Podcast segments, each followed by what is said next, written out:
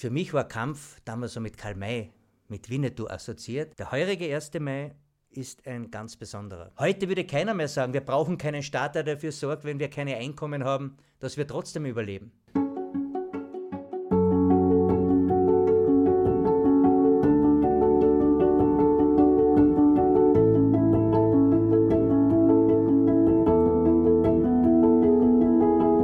Aufgabe der Politik ist es, Orientierung zu bieten. Ich möchte als politischer, als sozialdemokratischer Kompass fungieren. Mein Name ist Peter Kaiser. Ich lade Sie ein, meinen Gedanken zu folgen.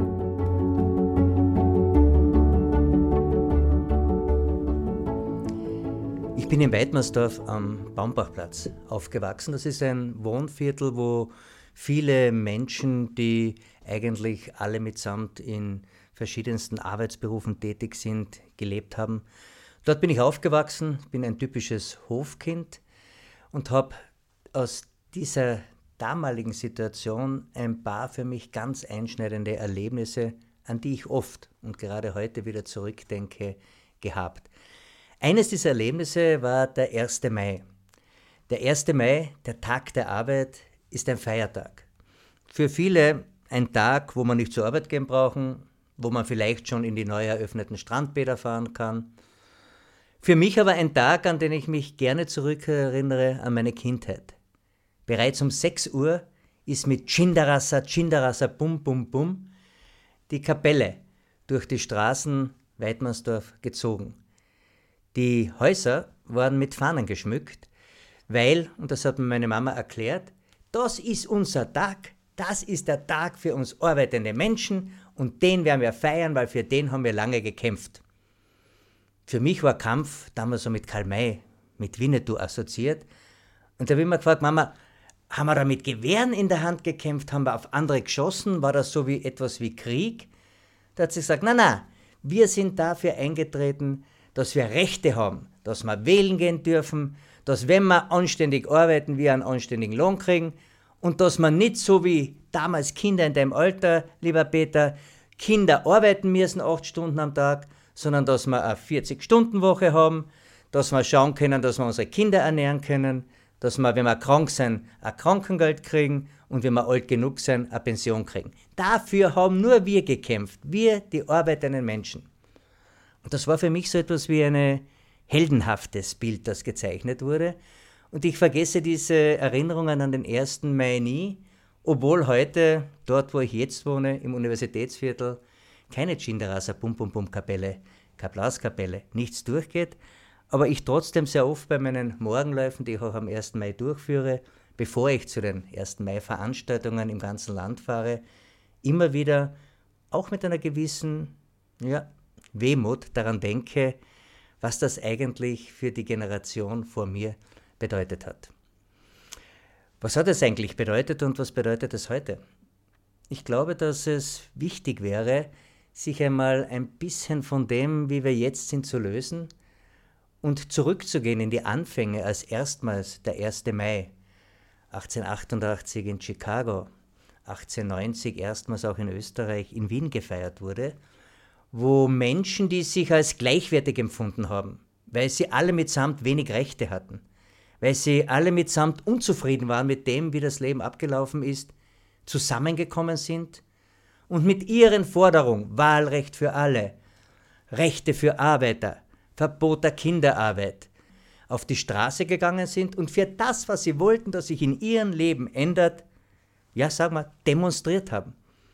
Und was sie stark gemacht hat, war, dass nicht einer allein gegangen ist, nicht alle eine allein ihre Forderungen formulierte, sondern dass es Hunderte, dass es Tausende, dass es Zehn, dass es Hunderttausende waren, die diesen 1. Mai ihren Wunsch nach Veränderung im täglichen Leben formuliert und hinausgetragen haben.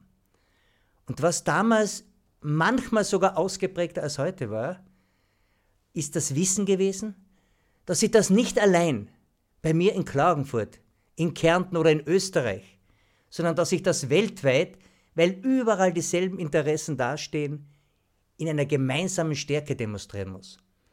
Und das war die Internationalität dieser Arbeiterbewegung, die heute leider um Lichtjahre hinter diesem Bewusstsein zurück ist, wie es damals war. Theoretisch wissen wir, wie wichtig internationaler Zusammenschluss gemeinsamer Interessen ist. In der Praxis überwiegen Einzelinteressen, überwiegt der Blick auf den eigenen Bauch, überwiegt das, was für mich wichtig ist, und andere geraten in den Hintergrund. Der heurige 1. Mai ist ein ganz besonderer. Die Corona-Krise prägt die Veranstaltungen. Sie finden schlichtweg nicht statt oder, so wie wir es in Kärnten probieren, in anderer Form, virtuell, aber trotzdem verbunden mit diesem Grundgedanken, gemeinsam dieses Tages sich auch würdig zu erweisen. Miteinander zu feiern, fröhlich zu sein, trotz der Umstände, aber auch gleichzeitig sich dessen bewusst zu sein, was diese Menschen in der Geschichte ihres Lebens damals 1890 gefordert haben und dass wir heute in Erfüllung nahezu jeder dieser Forderungen und viel, viel mehr einen Sozialstaat in Österreich geschaffen haben, auf den wir wirklich stolz sein können. Aber dieser Sozialstaat ist in letzter Zeit immer gefährdeter worden, weil man meinte, neoliberales Gedankengut, jeder und seine Leistung stimmt für einen ein. Jeder, der selber seines Glückes Schmied ist, ist selbst verantwortlich. Und so getan hat, als ob es nicht andere Umstände gibt, Krankheiten, Verunfallungen, schlechtere Ausbildung, hineingeboren in eine Familie, die vielleicht nicht so bildungsnahe war, wie es viele andere Familien war. All diese Unterschiede hat man einfach weggewischt. Jetzt, so unter dem Motto vor dem Coronavirus, sind wir nahezu alle gleich, alle gleich gefährdet auch wenn es hier Unterschiede gibt.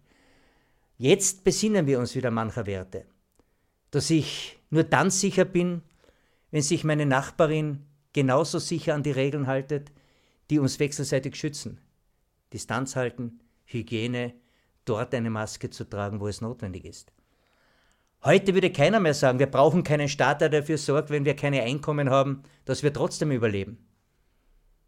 Jetzt ist es klar, dass es nur gemeinsam geht, dass es eine Grundsicherung bedarf, dass für jene, die von heute auf morgen ihren Arbeitsplatz verloren haben, auch Hilfe bereitstehen muss und dass die, die mehr haben, denen, die nichts haben, auch etwas zu geben haben. Dann überleben beide. Wenn das nicht geschieht, überlebt nur einer. Und das ist etwas, was heute anders bewertet wird, wie vor noch wenigen 50, 60 Tagen. Und vielleicht ist der 1. Mai genau jener Tag, der ganz besonders darauf hinweist, dass wenn man etwas erreichen will, wenn man in Notsituationen ist, nicht der Alleingang, sondern das gemeinsame Gefühl, zusammenzustehen, das, was man will, zum Ausdruck bringen und dafür zu kämpfen. Nicht so wie Winnetou, aber so zu kämpfen, dass jene, die uns das geben sollten, was wir benötigen, um ein gerechteres Leben zu haben, diese Sprache auch verstehen. Es muss keine martialische, keine kriegerische Sprache sein. Es ist eine Sprache des Verständnisses, es ist eine Sprache, die einlädt zum Mitmachen, es ist eine Sprache des Handreichens, eine Sprache der Versöhnung, jedenfalls eine Kommunikation auf Augenhöhe und des Miteinanders. Manche nennen es Solidarität. Ich ganz besonders.